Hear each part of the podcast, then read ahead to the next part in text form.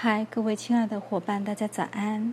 现在我要来朗读《艾扬格女性瑜伽》第九十三页，第十一章瑜伽体式分类、学习时间和课程。学习和实践任何一门课程都要求有一定的方法，瑜伽也不例外。在八支瑜伽中，身体、感觉器官、情绪、心灵和意识。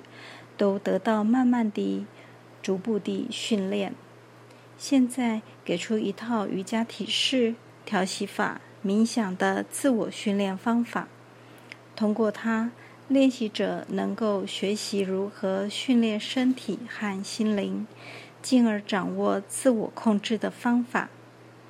瑜伽体式的分类，首先是基于人体解剖组织的，其次。按照脊柱运动的解剖学原理，同时也按照身体的其他部位分类，最后按照体式对人体和心灵产生的效果分类。瑜伽体式的实践方面分为十二节，前十节关于体式，第十一节关于契合法和贪食式，而最后一节。包括调息法和冥想，在每一节中，随着练习的不断深入，练习者的身体将变得结实，并且有了坚持不懈练习的耐心。练习者的心灵得到了锻炼，增强了忍耐力、意志力和体验内心神性的敏锐的注意力。瑜伽体式的每一节都对上面提到的部分有相应的训练，因此，瑜伽修习以身体开始，以自我实现结束。体式按难易程度被逐次分为十节，练习者可以轻松而专注地练习它们。第一节介绍站立姿势，初学者应该从这些姿势开始练习，因为它们可以使关节和肌肉灵活，增强毅力和身体的稳定性。这是瑜伽修习早期最基本的训练。第二节介绍向前弯身的体式，后背可以得到伸拉。和扩展这些体式为身体的进一步锻炼做好了准备，使练习能够持续而平稳地锻炼身心的柔韧性。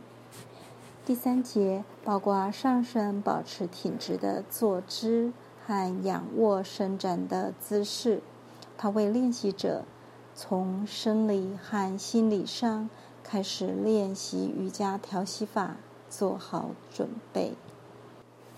第四节是身体导致的姿势，可以帮助练习者缓解日常生活中产生的压力和疼痛，使人充满活力、心平气和。第五节中的体式能按摩腹部的器官，加强骨盆和腰椎的肌肉力量。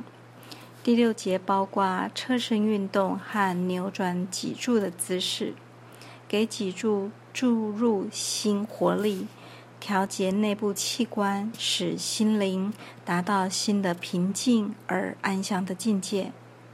第七节是后弯动作，能使身体和心灵都更加灵敏和机警。该节的姿势和第二节中的正好相反。效果也对立的。第二节的体式拉伸后背，使心灵保持平和；而第七节的体式使脊柱的前面得到拉伸，使练习者精力充沛。因此，不同类型的体式有不同的效果，分别锻炼身体的力量、灵活性、稳定性。敏锐度和心灵的平和安详。第八节是关于辅助瑜伽的介绍，它是借助绳子来练习瑜伽体式的一种方法，使练习者的动作更加精确、灵敏和平稳。这对身体僵硬的人、老年人、有恐惧心理的人，或者那些无法独立练习瑜伽体式的人是有帮助的。第第九节是针对孕妇的。该章所介绍的瑜伽体式和调息法，是为孕妇和胎儿保持健康的。第十节是为了表明女性可以练习复杂的高级阶段的瑜伽体式，而不用担心失去女性的魅力。它针对的是想要在瑜伽休息中进一步学习的那些严肃的。专注的学生，然而这里并没有给出技巧。第十一节给出了契合法和贪食式，最后一节针对的是瑜伽调息法和冥想。为了方便读者，每一节都给出了副标题。按照体式分的瑜伽体式和调息法的表格共有四栏。第一栏是体式序号及体式名称，最后三栏列出了相关的示意图。第二栏是示意图的编号，包括一些体式的中级阶段。第三栏给出了初级阶段的每一个体式的示意图编号。初级阶段的体式是针对那些无法独立做动作的人的。练习者需要借助桌子、墙面和家具的支撑。最后一栏是高级阶段中每个体式的示意图编号。该表格将方便读者找到各个体式和示意图。